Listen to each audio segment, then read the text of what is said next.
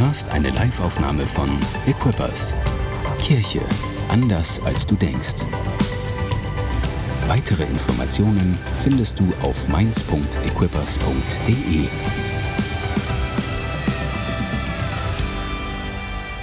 Ich freue mich von ganzem Herzen, dass du heute am Start bist, ob hier direkt am Ort oder online jetzt gerade in diesem Augenblick oder äh, im, im, im Church, Church Stream. Ich freue mich, dass du am Start bist. Mein Name ist Tore, ich bin Pastor dieser Kirche und mein Gebet für dich ist, auch heute Morgen, auch heute Morgen. Uh, und jetzt habe ich morgen dreimal gesagt, okay, und damit habe ich verloren. er hat es nur zweimal gesagt. anyway, um, ist in den Hintergrund. Man, man sagt nicht in einem Livestream, den man mehrere Male pro Tag benutzen will, morgen, sondern man sagt nur heute. Jetzt haben wir es voll versaut und deswegen kommt es auch nicht mehr drauf an. Anyway, aber mein, mein, mein, mein Gebet für dich ist, dass Gott heute dir begegnet in seinem Wort. Amen. Amen, ihr Lieben. Ich möchte wenn wir es schon mal heute Morgen so angehen, auch ein ganz besonderes Danke sagen an alle, die heute Morgen eine extra Meile gegangen sind. Wir haben gerade die Handwerker im Haus und die haben so einiges hier umgerissen, ausgerissen und wieder zurückgerissen. Und deswegen hat sich eine riesige Staubwelle gebildet in diesem Haus. Und heute Morgen waren ganz viele Leute da, die das alles wieder weggemacht haben, weil das so wichtig war, dass wir heute Morgen Gottesdienst haben können. Ich möchte sagen, vielen Dank für diese extra spezielle Meile. Das ist großartig. Was für großartige Menschen, die Gottes Haus lieben. Wir sind in der Predigtserie Arrival. Arrival ist Englisch und heißt so viel wie Advent, das ist äh, Latein, und das bedeutet Ankunft. Das bedeutet Ankunft. Und das ist gerade, was wir feiern. Wir haben heute den dritten Advent.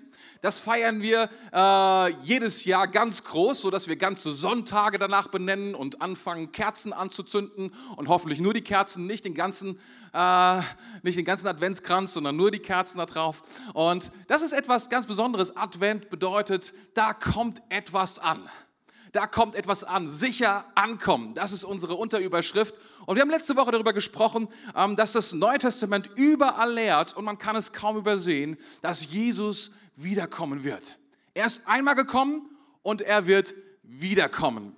Wir feiern nicht nur, dass er einmal gekommen ist vor 2000 Jahren, sondern wir feiern auch, dass wir glauben, er wird wiederkommen. Der Tag wird kommen, wir wissen nicht, wann das ist, aber er wird wieder da sein.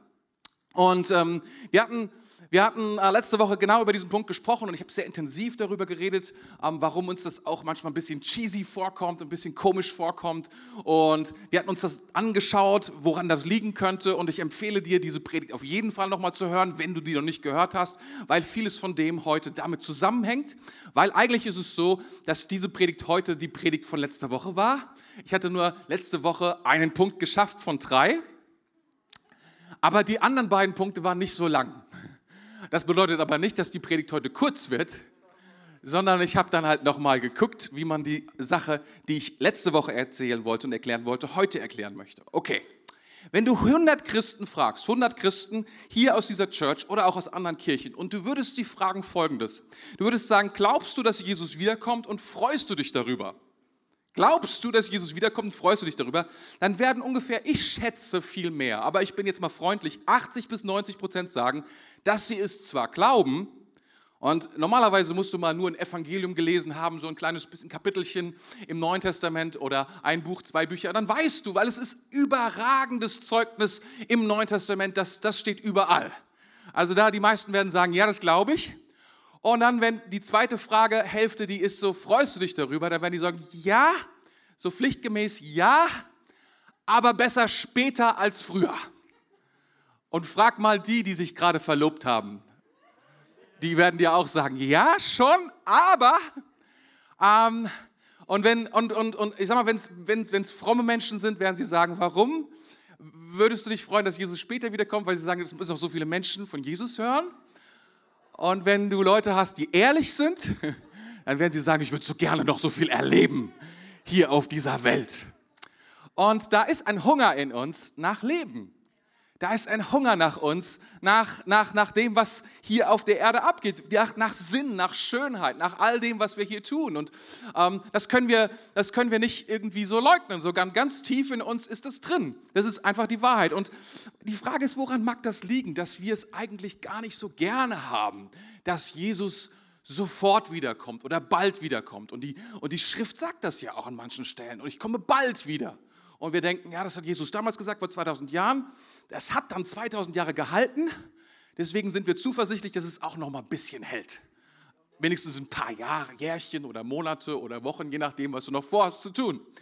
Und ähm, ich habe mich aber gefragt, woran liegt es, dass wir generell so eine, ja, in diesen Tagen vielleicht ganz besonders, in dieser Zeit, jetzt gar nicht wegen Corona, sondern generell in den Jahrzehnten, in denen wir leben, so als Millennials, Generation Y, Z und was auch immer, dass wir sagen, ja, es, es wäre schon gut, aber ja, besser später als früher. Ne? Und ich glaube, es liegt ein klein bisschen daran, dass wir in diesem Optimismus leben, in, dieser, in diesem Optimismus, alles wird besser und wir sind Teil von diesem Besserwerden und wir würden gerne unseren Sinn darin finden und unsere Berufung und unseren Platz darin finden und wir, wir würden einfach gerne unseren Teil beitragen und, und sagen, am Ende, haben wir, am Ende haben wir gelebt, am Ende haben wir etwas getan und für uns ist cool zu wissen, dass wir gerettet sind von Jesus aus Schuld, aus Sünde heraus, dass er uns aus Krankheit hilft, dass er uns hilft, aus all diesen Dingen herauszukommen und so viel Rettung ist da. Und wenn du fragst, was, worin besteht die Erlösung, dann wirst du bei vielen Menschen folgende Antwort bekommen. Die werden dir sagen, die Erlösung besteht darin, dass ich eines Tages in den Himmel komme. Nicht von was, sondern zu was. Dann werden die Leute sagen, in den Himmel kommen. Und das ist das Problem, dass wir uns unter diesem, diesem Terminus Himmel meistens etwas wenig vorstellen können. Oder ich sag mal, ich habe es mal so beschrieben, äh, äh, oft denken wir, es ist, es, es ungreifbar, es ist unwirklich, es ist weit entfernt, ähm, es ist unbekannt und das Schlimmste für unsere Generation ist es langweilig. Wenn wir ganz ehrlich sind, oder? Langweilig ist, ist, ist, die, ist die Spitze des Eisbergs. Und wir sagen, das ist, das ist katastrophal. Das andere kann man mitleben, aber langweilig. Ähm, und und das, das liegt daran, dass wir möglicherweise eine etwas oberflächliche oder unzutreffende Information von dem haben, was uns die, die Bibel lehrt darüber, was das genau ist, diese Erlösung und wo das genau, wo das genau hinführt. Und, und ähm, ich glaube, Langeweile zum Beispiel ist das Gegenteil von dem, was Gott ist, nämlich faszinierend. Absolut faszinierend. Keine Sekunde langweilig, sondern immer, du denkst immer so, wow, that, that's life. Ob, ob, ob, das, ob das jetzt abenteuerlich ist oder ob das eher ruhig und friedlich ist. Aber Gott ist immer faszinierend, ist immer abgefahren. Und irgendwie dieses Konzept mit dem Himmel, das, das passt da nicht so richtig rein. Lass uns mal schauen in der Schrift. Ich habe eine neue Schriftstelle heute Morgen dabei. Ich hoffe, du bist da einverstanden damit. Und wenn nicht, kannst du nichts ändern. Besser ist also einverstanden zu sein.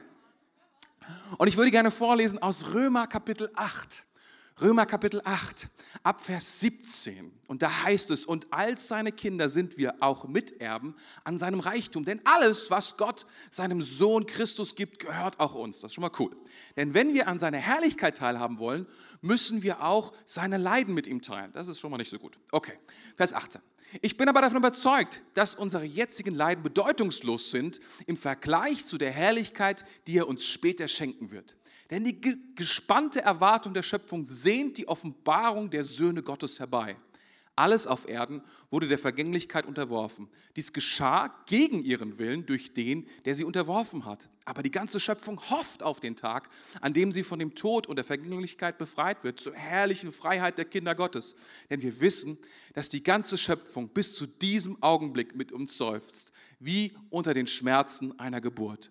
Und selbst wir, obwohl wir im Heiligen Geist einen Vorgeschmack der kommenden Herrlichkeit erhalten haben, seufzen und erwarten sehnsüchtig den Tag, an dem Gott uns in unsere vollen Rechte als seine Kinder einsetzen und uns den neuen Körper geben will, den er uns versprochen hat. Es ist total interessant, diese Bibelstelle, glaube ich, ist der Höhepunkt des Neuen Testaments. Der absolute Klimax, wenn du, wenn du überhaupt einen Höhepunkt, wenn man das sagen kann dann ist das, dass das ist das, worum es geht. Das ist das, was erklärt, was eigentlich los ist.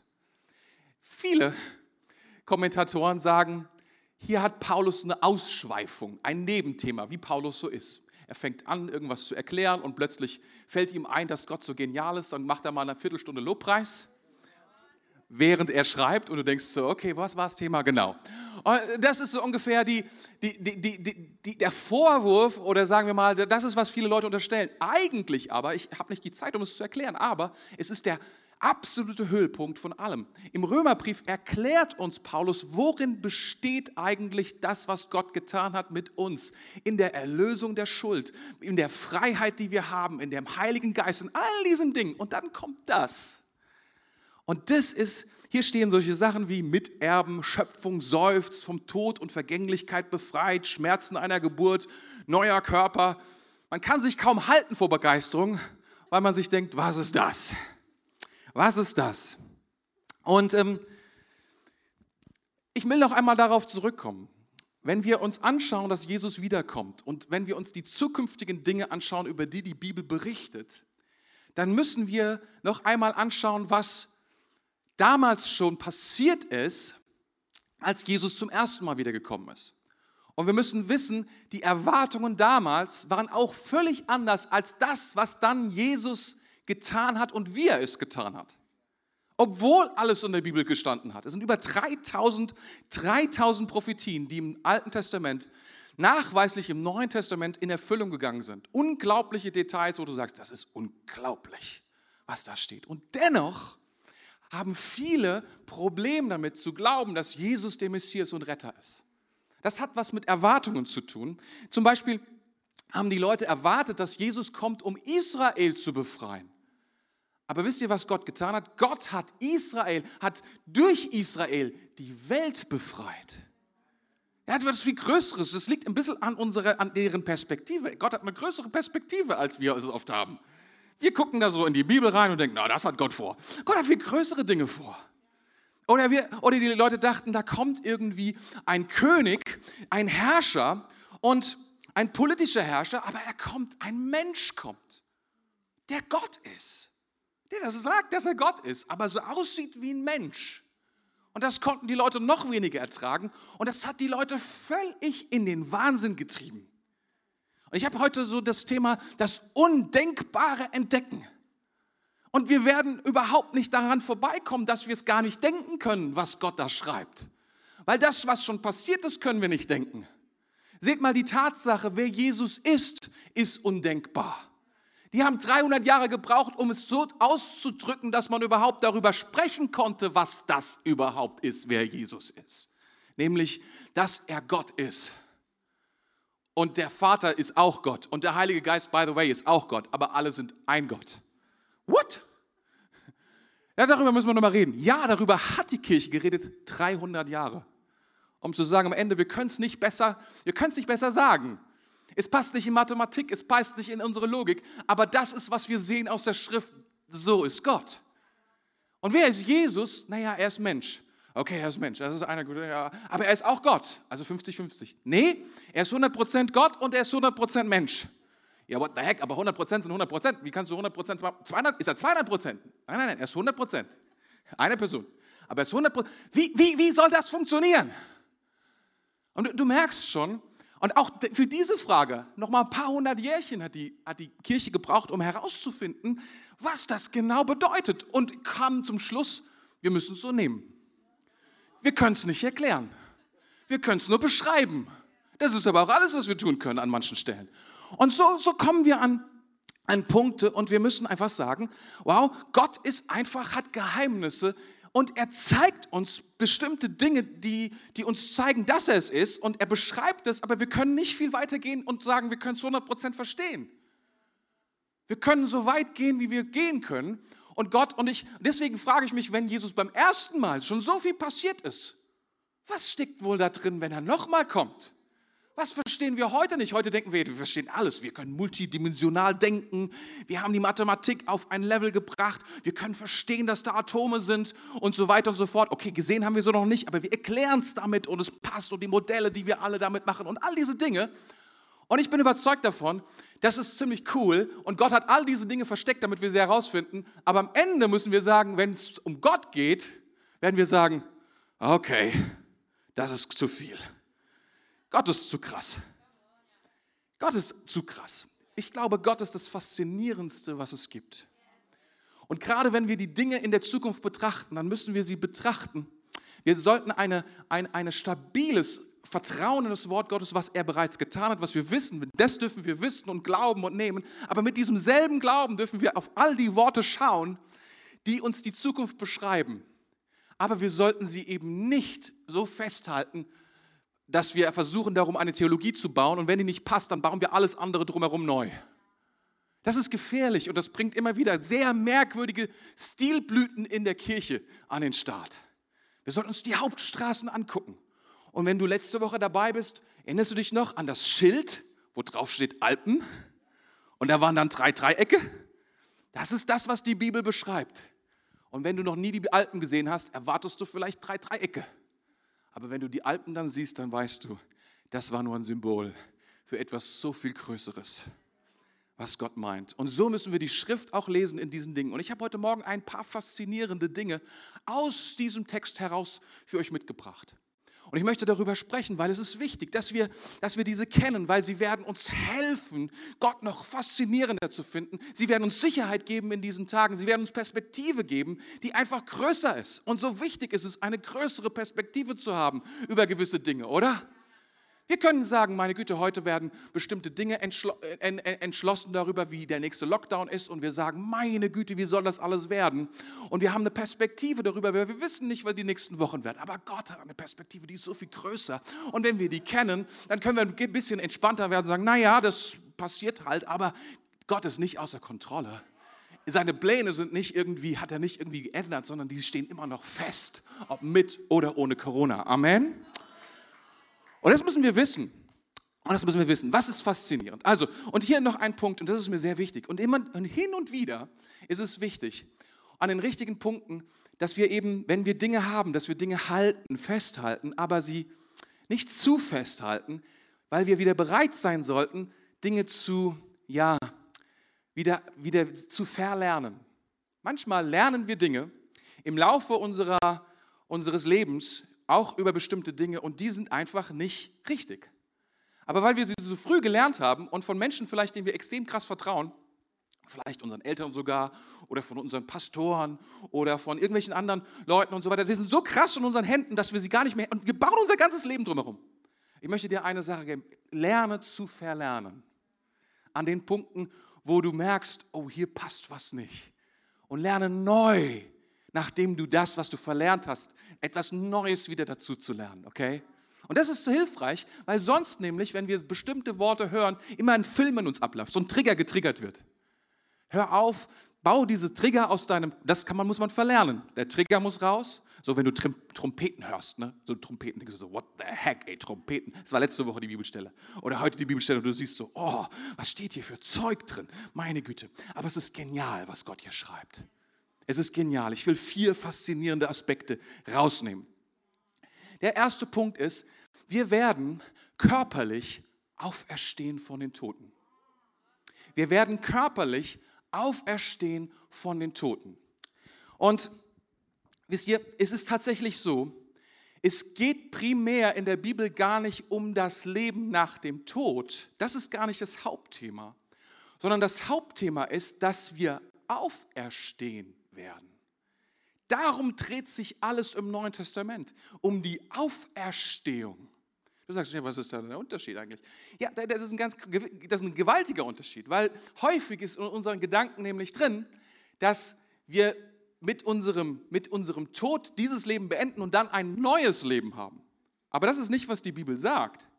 Die Bibel sagt, wir werden auferstehen. Wir haben ein Leben, was hier und jetzt beginnt. Das ist so viel powervoller. Es gibt kein zweites Leben, sondern Gott will eine erneuerte Schöpfung, eine Neuschöpfung in uns an den Start bringen. Im ersten Korintherbrief wird darüber ein bisschen berichtet und das ist abgefahren. Im ersten Korintherbrief 15 ist eine ganze Analyse von Paulus darüber, wie sich das genau verhält. Hier sind zwei Verse daraus und da heißt es, jetzt sind unsere Körper nicht perfekt, Aber wenn sie auferstehen werden, werden sie voller Herrlichkeit sein. Sie sind schwach, dann aber voller Kraft. Jetzt sind es natürliche menschliche Körper, aber wenn sie auferstehen, werden es geistliche Körper sein. Denn so wie es irdische Körper gibt, so gibt es auch geistliche. Was hier steht ist, es gibt neue Körper. Das heißt, wenn wir sterben, gibt es neue Körper, wenn wir wieder auferstehen. Das ist, was hier steht. Das heißt, wir, wir werden nicht als, als irgendeine unsichtbare Substanz oder Nicht-Substanz, Nicht-Materie existieren, sondern wir werden in Raum und Zeit mit einem Körper existieren. Und es wird davon gesprochen, dass dieser Körper eine neue Qualität hat. Da so viel darüber geschrieben wird im ersten Korintherbrief, können wir einiges darüber sagen. Ich möchte da jetzt nicht drauf eingehen, weil es uns sonst die ganze Zeit rauben würde. Aber was dir vielleicht aufgefallen sein mag, hier wird von natürlichen, und das, das sind die Übersetzungen in Deutsch, natürlichen oder irdischen und geistlichen Körper gesprochen. Und die griechischen Worte dafür sind Psychikos und ähm, Pneumatikos. Also Psychikos ist der, der irdische Körper und der Pneumatikos ist der geistliche Körper.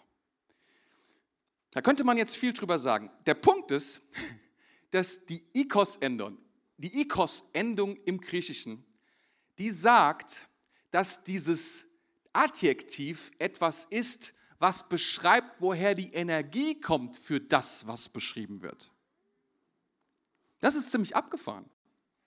Also seht mal, wenn ich, wenn ich, ich kann ein Auto fahren und ich kann ein Auto fahren mit Benzin, das wäre ein Kraftstoff. Ich kann ein Auto fahren, aber auch mit Dieselkraftstoff.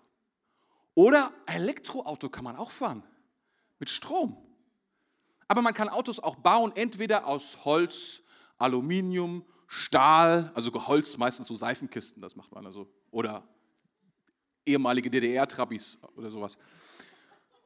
Aber, aber, seht ihr, das ist eine komplett andere Beschreibung, als aus was dieser Körper ist, wird nicht beschrieben, sondern beschrieben, woher kommt die Power, um diesen Körper an den Start zu bringen. Und was hier beschrieben wird, ist, dass der Körper, in dem wir uns jetzt befinden, eine Power hat, die endet. Das heißt, wir, wir alle wissen das, wir alle beobachten das. Unser Körper blüht auf bis zu einem bestimmten Zeitpunkt, ich glaube 24, 25 oder so. Tut mir leid, es ist nicht so lange.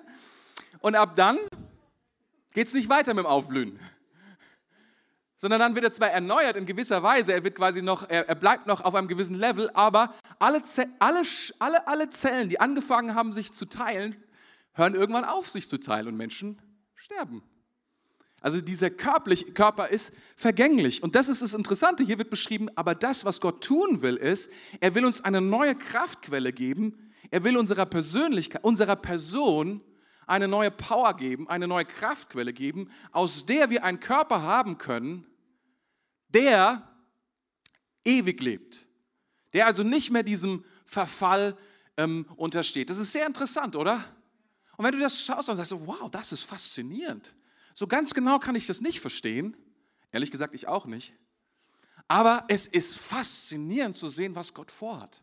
Und das gibt für meine Zukunft so ein ein besseres Bild von dem, dass ich sagen kann, wow, das Leben ist nicht einfach ungreifbar, sondern es wird sehr, sehr greifbar sein. Es wird sehr, sehr real sein. Und es wird auf, auf äh, C.S. Lewis hat mal geschrieben, wir werden körperlicher sein als jemals zuvor. Wir werden mehr Körper haben, als wir heute haben.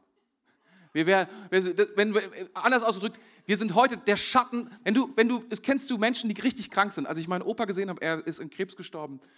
Der Herr hat ihm, hab ihm selig er ist gestorben und er, er, er, am Ende, kurz zu seinem Tod, durfte ich nochmal zu ihm und er war nur noch Haut und Knochen, ein Schatten seiner selbst. Und ich würde es so formulieren, unsere Körper heute hier sind ein Schatten von dem, was dann Gott mit uns tun wird in der Zukunft. Das ist powerful, oder? Das ist faszinierend, würde ich sagen. Das ist abgefahren. Und, und wisst ihr, das Krasse ist, der, der Geist, ist das, was das Entscheidende hier ist und was hier beschrieben wird. Denn das ist, was wir lesen hier. Und Vers 23.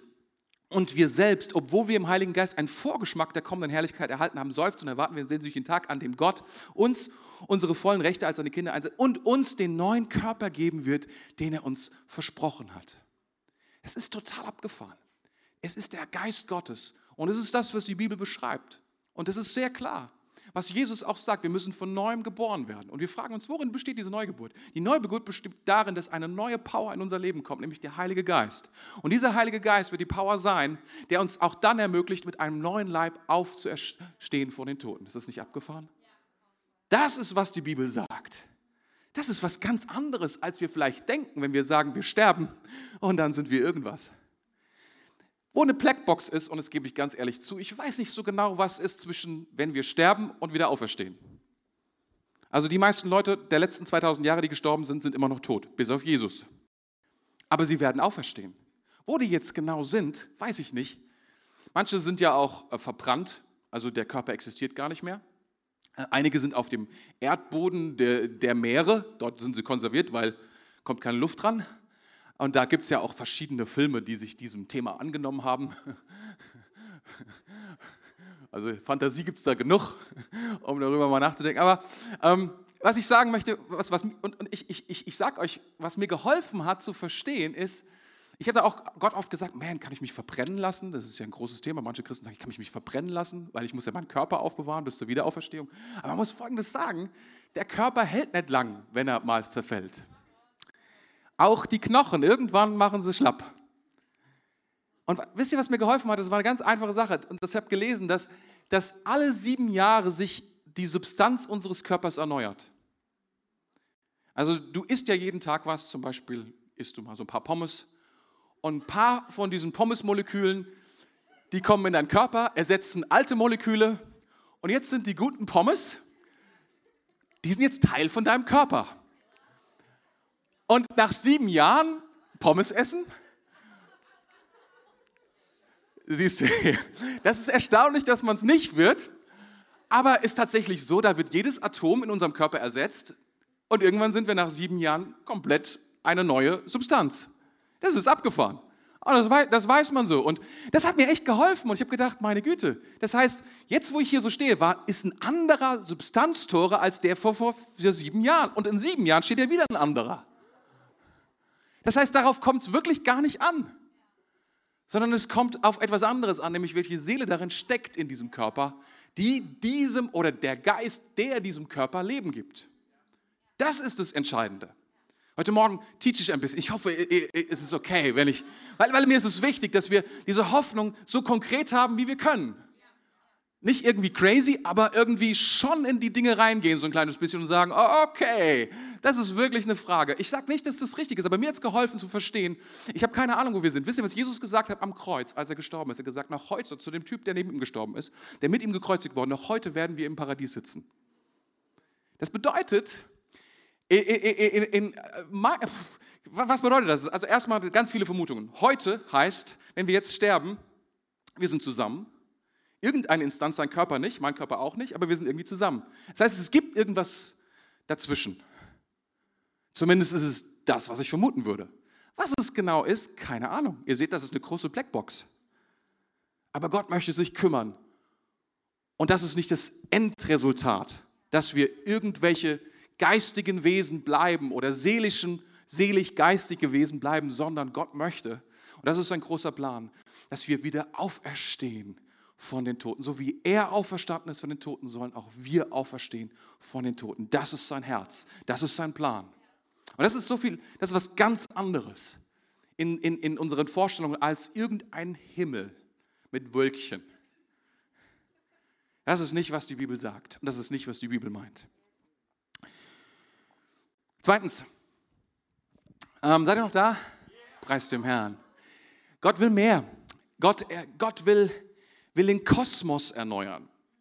Er will nicht nur die einzelne Person wieder auferstehen lassen, sondern was wir hier lesen ist, Gott sehnt sich danach, die gesamte Schöpfung neu an den Start zu bringen. Das ist das große Ding. Wir, wir, wir, Gott hat diese Welt nicht gemacht und hat danach gesagt, sie ist mittelgut, sondern Gott hat diese Welt geschaffen und gesagt, sie ist gut. Jeden Tag, es ist gut was ich gemacht habe. Es ist gut, was ich gemacht habe. Diese Welt ist gut. Und dann kam die Sünde hinein und hat vieles zerbrochen und kaputt gemacht und krank gemacht und zerstört. Aber Gott liebt diese Welt, denn so sehr hat Gott die Welt geliebt. Das ist der Punkt. Gott liebt diese Welt. Und was er tun will, er will, er will auch die gesamte Welt, die gesamten Kosmos, alles, was damit zusammenhängt, alles, was er geschaffen hat, will er nicht einfach aufgeben, sondern er will ihn erneuern. So wie er dich und mich von neuem geboren hat und wir eine Zukunft haben in Ewigkeit, so will er es tun, auch mit diesem Kosmos, auch mit dieser Welt, mit dieser Schöpfung, mit diesem Universum. Das ist, was diese Bibelstelle sagt. Ist das nicht powerful? Seht mal, Offenbarung 21, und es wird, in, im, es wird im Jesaja schon angekündigt. Da heißt es in Vers 1, danach sah ich einen neuen Himmel und eine neue Erde, denn der alte, und die, der alte Himmel und die alte Erde waren verschwunden und auch das Meer war nicht mehr da. Und ich sah die heilige Stadt, das neue Jerusalem, von Gott aus dem Himmel herabkommen wie eine schöne Braut und so weiter. Was wir hier sehen in den letzten Kapiteln der Bibel ist, dass der Himmel und die Erde zusammenkommen. Das ist die Geschichte, die uns erzählt wird. Der Himmel und die Erde werden wieder zusammenkommen. Das Unsichtbare, die unsichtbare Welt des Himmels. Seht mal, die, die, die Bibel sagt nicht, ähm, die Bibel, oder die, das Griechisch in der Bibel hat für verschiedene, ja, das Wort Himmel unterschiedliche griechische Bezeichnungen. Es gibt einmal natürlich den Himmel, den physischen Himmel, die Luft, die Atmosphäre. Aber das ist in der Regel, was die Bibel nicht damit meint, sondern was sie meint mit dem Himmel, ist ein unsichtbarer Ort, an dem Gott ist, eine Dimension, die nicht weit ist, sondern die eigentlich sehr nah ist, aber zu der wir aus dieser Dimension keinen Zugriff haben. Und dennoch ist diese, ist diese Dimension, diese unsichtbare Dimension mit der sichtbaren Dimension irgendwie verwoben. Und wir wissen das, wir spüren das und das ist, ja, auch das ist sehr merkwürdig, aber das ist, was die Bibel sehr klar lehrt. Und Gott sagt, ich möchte diese Erde nicht einfach nur aufgeben, sondern ich werde sie neu machen. Ich werde sie neu machen. Das ist was die große Erzählung Gottes. Gott ist nicht daran interessiert, alles in den Mülleimer zu kippen, sondern er will wieder, dass der Himmel mit der Erde verbunden ist und dass dieser Himmel und die Erde eines Tages an Platz ist, an dem wir leben. Wenn wir also sagen, die Erlösung ist, dass ich in den Himmel komme, dann sagen wir es nicht richtig. Es ist einfach nicht, worum es geht. Es geht nämlich nicht darum, sondern es geht darum, dass wir dann leben mit Gott in einem realen, echten Leben. Mit realer, echter Faszination. Mit der Persönlichkeit, die du bist. Viele haben ja auch Angst, dass sie ihre Persönlichkeit ge genommen bekommen. Und gewisserweise ist es interessant, was Gott tut. Er will unsere Persönlichkeit nicht nehmen, er will sie heiligen und reparieren. Sodass wir, sodass wir mit uns selbst versöhnt sind und mit Gott versöhnt sind. Seid ihr noch da? Jetzt kommt's. Drittens, die Geschichte dieser Welt ist noch nicht zu Ende erzählt. Irgendwie sind wir happy, wenn eine Geschichte zu Ende erzählt wird, oder? Wenn eine neunteilige, riesige Universumsoper irgendwann endet und man sagen kann, endlich nach 20 Jahren ist Star Wars vorbei. Es gibt nichts mehr zu sagen über diese Dinge. Oder wenn irgendwann nach zwölf Stunden gefühlt Herr der Ringe endlich Frodo nach Hause kommt. Und da denkst du, ja, endlich ist es. Und das, das, das Interessante, das, was ich beobachtet habe, dass, dass, dass bei den meisten Filmen ist es so, bei einigen nicht, bei, aber bei den meisten Filmen ist es so, dass es gibt ein Happy End und dann wird nicht erzählt, wie es weitergeht. Wisst ihr wieso? Weil Perfektion ist langweilig. ich weiß nicht, ob ich dich schockiere. Aber das Wort Perfektion ist nicht das, was den Himmel beschreibt. Du sagst so, what the heck? Der Himmel, der muss doch, das steht nirgendwo, dass der perfekt ist. Es heißt nur, dass da eine Abwesenheit ist von bestimmten Dingen, nämlich zum Beispiel von, ähm, von Schmerz. Dass dort keine Tränen mehr, dass die Tränen abgewischt werden dass dort bestimmte Dinge nicht mehr vorherrschen werden an Kräften und an Mächten, die uns beeinflussen. Ja, das ist, was da steht. Aber überleg doch mal, Perfektion ist total langweilig, das Langweiligste, was es gibt. Stell dir mal vor, du machst im Himmel einen Kuchen, der wird immer gelingen. Und der wird immer perfekt sein. Das heißt, egal welche Entscheidung du triffst, wird immer geil. Du sagst Salz, okay. Du sagst, verstehst du, Gurke in den Kuchen, auch gut. Fantastischer neuer Salzgurkenkuchen. Egal was du machst. Das ist total, das, das ist am Anfang faszinierend, aber irgendwann, oh, das hast du perfekt gemacht, das hast du auch perfekt gemacht. Meine Güte, siehst du perfekt aus, wir sehen alle perfekt, aber eigentlich ist alles perfekt. Egal, was für Entscheidungen wir treffen, eigentlich ist alles perfekt. Das ist das Langweiligste überhaupt, das ist das Gegenteil von faszinierend. Du sagst, wie, wie, wie, wie, wie, wie, wie meint, weißt du, es ist, Perfektion bedeutet, es ist kaum Raum für Entwicklung, es ist kaum Raum für Fehler, es ist kein Raum für Kreativität. Wie gesagt, egal was du machst, es ist immer das Gleiche. Es ist kein Raum für Abenteuer. Vorhin habe ich JP gesehen und habe gedacht, meine Güte, wenn wir im Himmel sind, würde ich gerne mit JP ähm, äh, Rennen fahren.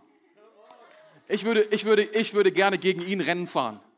Ich würde gerne äh, den Audi, den ich habe, mit ihm gegen seinen Mercedes fahren. Und wir gerne sehen, wer gewinnt im Himmel. Verschiedene Probleme kommen jetzt auf. Nummer eins, Tore. Mal ganz im Ernst. Darf man überhaupt Benziner fahren im Himmel? Oder vielleicht sogar Diesel, was noch schlimmer ist. Wie schnell darf man fahren im Himmel? Es soll ja nichts passieren. Und was ist, wenn was passiert im Himmel? Also fahren wir langsam, damit es keinen Spaß macht. Und wir lassen uns gegenseitig gewinnen. Das macht keinen Sinn. Das macht keinen Sinn. Wir, wir, müssen, wir müssen verstehen, das ist auch nicht, was die Bibel sagt, aber das ist unsere Vorstellung von dem, wie wir uns das manchmal vorstellen, oder?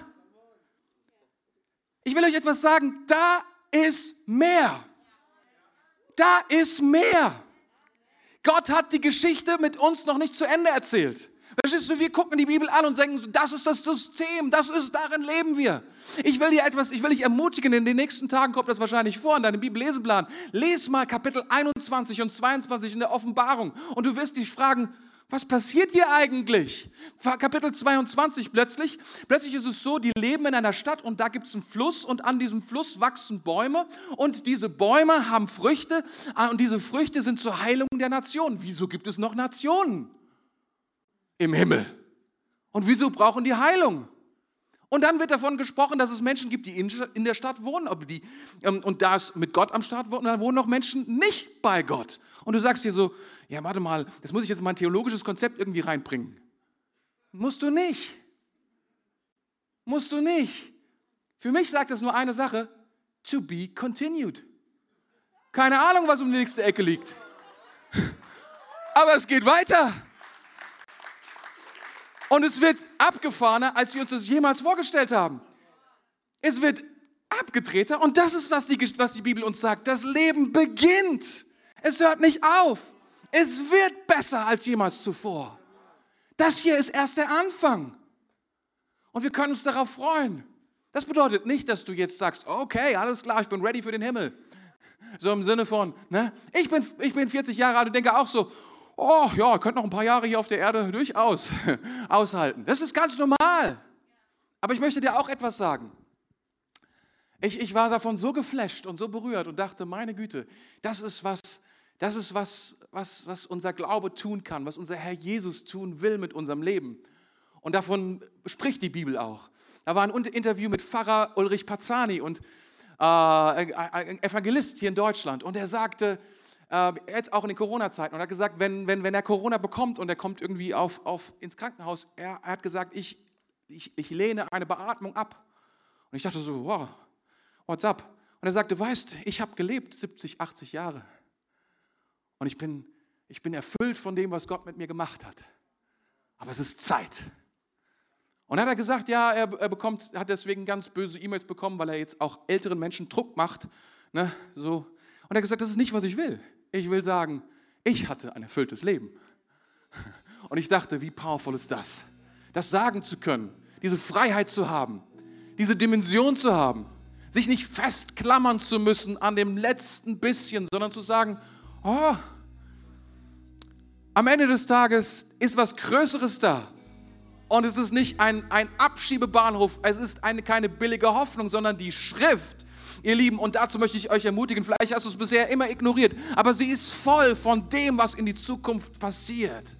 Nicht dafür da, um zu spekulieren, sondern dafür da, damit du heute powerful leben kannst. Damit du heute verstehst, dass Bedeutung hat, was du heute tust für dein Morgen und darüber hinaus. Dass das eine Dimension ist. Ist das gut? Ich will dir sagen, unser Leben heute zählt. Das ist der vierte Punkt. Unser Leben heute zählt. Weißt du, wenn du, wenn du, wenn du darüber nachdenkst, alles wird neu gemacht und ich bekomme einen neuen Körper und dann wird alles viel besser sein und dann der wird der Geist da sein, der mir das Leben gibt und so weiter. Und manche Menschen sagen dann, ach, dieses Leben auf der Welt, was hat das schon eine Bedeutung? Wir gehen da irgendwie so durch und wenn wir durchgekommen sind, was ein Glück und so weiter. Und, und dann müsst ihr am Ende des 15. Kapitels folgendes stehen, dann müsst ihr sagen, und deswegen, komm, lasst uns uns alle umbringen und gehen direkt in den Himmel. Steht da nicht? Wisst ihr, was da steht? Kapitel 15 am Ende. Da steht 1. Korinther 15. Deshalb bleibt fest und unerschütterlich im Glauben, liebe Freunde, und setzt euch mit aller Kraft, lass uns sagen, mit aller Kraft für das Werk des Herrn ein. Denn ihr wisst ja, dass nichts, was ihr für den Herrn tut, vergeblich ist. Dass nichts, was ihr für den Herrn tut, vergeblich ist. All die Dinge, die wir hier tun, sie haben Bedeutung und sie zählen. Und wir nehmen die mit in das hinein, was Gott das neue Leben für uns bereitet. Wir nehmen es mit. Wir wissen nicht, wie wir das transformieren. Keine Ahnung. Es gibt einen interessanten Gedanken in der Bibel. Da heißt es nämlich in, in Matthäus 6, Vers 20, sammelt euch viel mehr Schätze im Himmel und was damit nicht gemeint ist, ist, dass wir Geld transferieren in den Himmel. Das geht nicht. Wir können kein Geld transferieren in den Himmel. Wir können keine Schätze sammeln im Himmel. Das geht nicht. Sondern er sagt etwas anderes. Was er sagt, ähm, was er sagt, ist, da ist ein Ort, an dem etwas aufbewahrt wird. Und zwar von dem, was an den Dingen, die wir tun, an den Haltungen, die wir heute machen, Bedeutung haben für Gott, die Gott liebt wenn wir ihn fragen, wenn wir ihn preisen, wenn wir etwas, wenn wir anderen Menschen helfen, wenn wir in unsere Berufung kommen und das ernst nehmen, wenn wir Gott folgen und seinen Willen tun, wenn wir nach ihm fragen, wenn wir diese Dinge, diese besondere, wenn wir ein Business bauen, weil er es gesagt hat, wenn wir geben, weil er es gesagt hat, wenn wir teilen, weil er es gesagt hat, wenn wir lieben, weil er es gesagt hat, wenn wir diese Dinge tun, durch den Geist und durch diese Kraft, dann sammeln wir einen Schatz im Himmel. Und jetzt sagst du, meine Güte, doch Himmel. Aber das ist ich will nicht mit dir diskutieren, aber weißt du, die Sache ist die, wenn ich zu meiner Frau sage, Schatz, ich komme nach Hause, bitte stell Bier kalt im Kühlschrank, dann heißt es nicht, dass ich es im Kühlschrank auch trinken werde, sondern es wird nur dort aufgehoben. Dann hole ich es raus und trinke es im Wohnzimmer. Das heißt, wenn die Schätze gesammelt werden im Himmel, heißt es noch lange nicht, dass du auch in den Himmel kommst, sondern in die neue Erde, die Gott für dich hat. Lass uns das sehen. Das, was wir heute tun, das zählt. Es hat Bedeutung. Es gibt uns eine höhere Perspektive. Wisst ihr, es ist zynisch, es klingt zynisch, wenn ich sagen würde, wisst ihr, dass wir werden, die allermeisten von uns werden Corona überleben. Das klingt ein bisschen zynisch, oder? Aber hier, hier ist, hier, erstens stimmt es und zweitens ist es so, dass wir alle trotzdem sterben werden. Und das macht dann irgendwie den ersten Satz wieder ein bisschen relativer, gibt eine andere Perspektive. Aber jetzt sage ich noch Folgendes und darüber hinaus, wir werden alle wieder auferstehen. Das ist eine Perspektive, oder?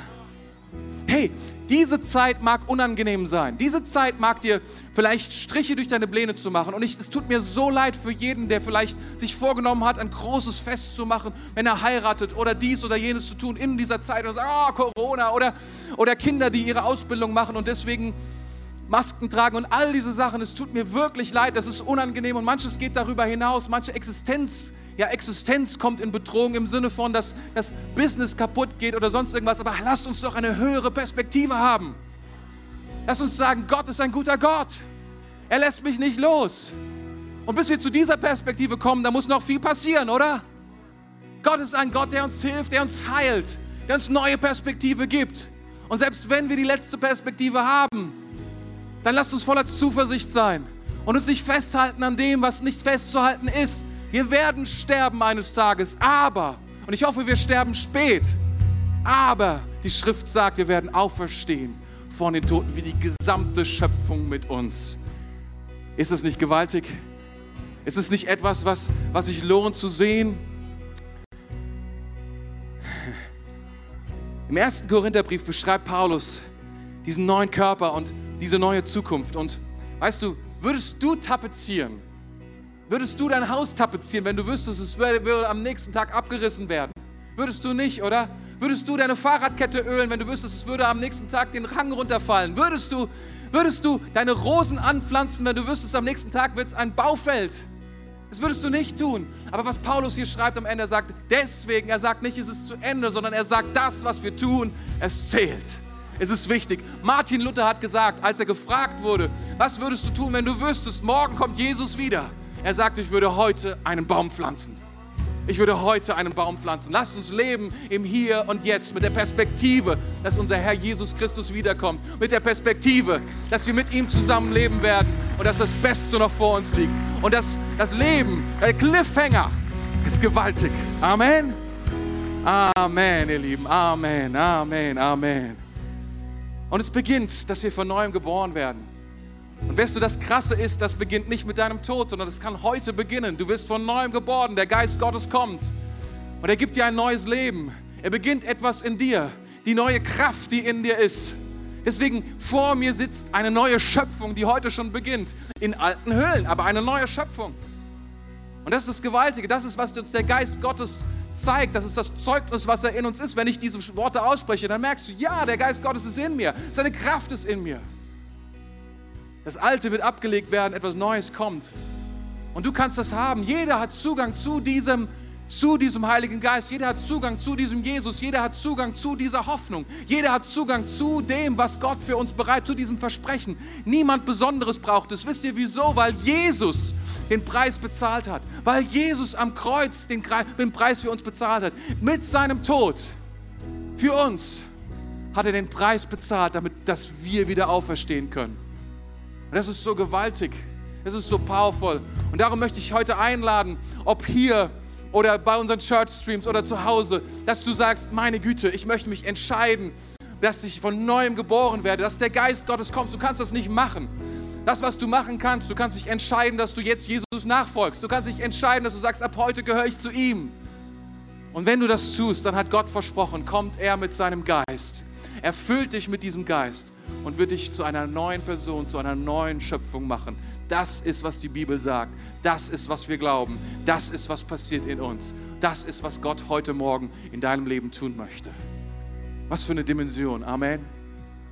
Amen. Bevor wir das tun, möchte ich dir Folgendes zusprechen. Und das ist mir wichtig für diese Tage heute. Ich sagte es bereits, wird viel über Corona gesprochen und du wirst viele Nachrichten hören und all das. Aber ich möchte dir etwas sagen, da ist eine Hoffnung. Und da ist eine Zukunft für dein Leben.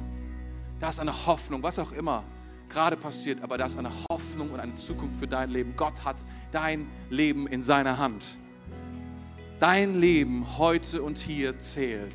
Es ist wichtig für Gott, es ist wichtig für dich und es zählt für deine Zukunft.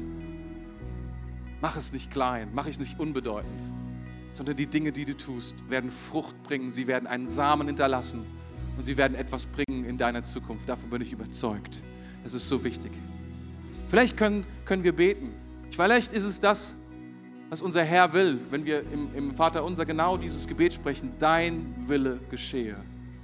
Dein Wille geschehe. Diese, diese, diese, dieses Vertrauen, Gott, du machst das Beste. Du weißt, wie es geht. Ich weiß, meine Zukunft liegt in deiner Hand.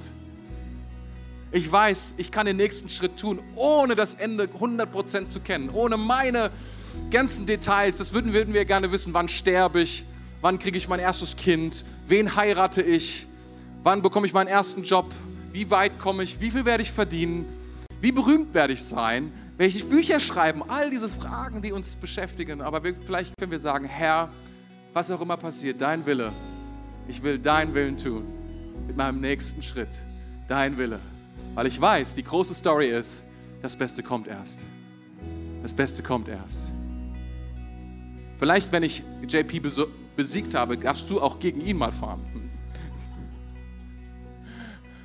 Er wird wahrscheinlich Revanche haben wollen dann. Hab diese Dimension. Diese Dimension, die ist so real. Die ist so real. Und Jesus Christus mit seinem Geist ist heute Morgen hier. Und er will dich ermutigen. Er will dir durch seinen Geist will er diesen, dich connecten mit der himmlischen und unsichtbaren Dimension Gottes. Mit der Güte, mit der Kraft Gottes. Vielleicht bist du heute Morgen hier und, hast, und sagst so, meine Güte, das ist etwas, das ist unvorstellbar. Und es stimmt, es ist undenkbar. Deswegen lade ich dich heute Morgen ein, das Undenkbare zu entdecken. Nicht mit deinem Verstand. Vielleicht hast du deinen Verstand mittlerweile schon denkst so, Alter, das war zu krass. Keine Ahnung, was du geraucht hast, aber das hätte ich auch gerne. Ich sag dir, was ich geraucht habe. Sein Name ist Jesus Christus. Und du kannst ihn auch haben. Er lässt sich aber nicht mit unserem Verstand alleine erfassen. Er lässt sich beschreiben. Aber wenn du ihn erleben willst, musst du ihn einladen, denn er ist eine Person und er lebt und er will dir begegnen. Danke fürs Zuhören. Weitere Informationen findest du auf mainz.equippers.de.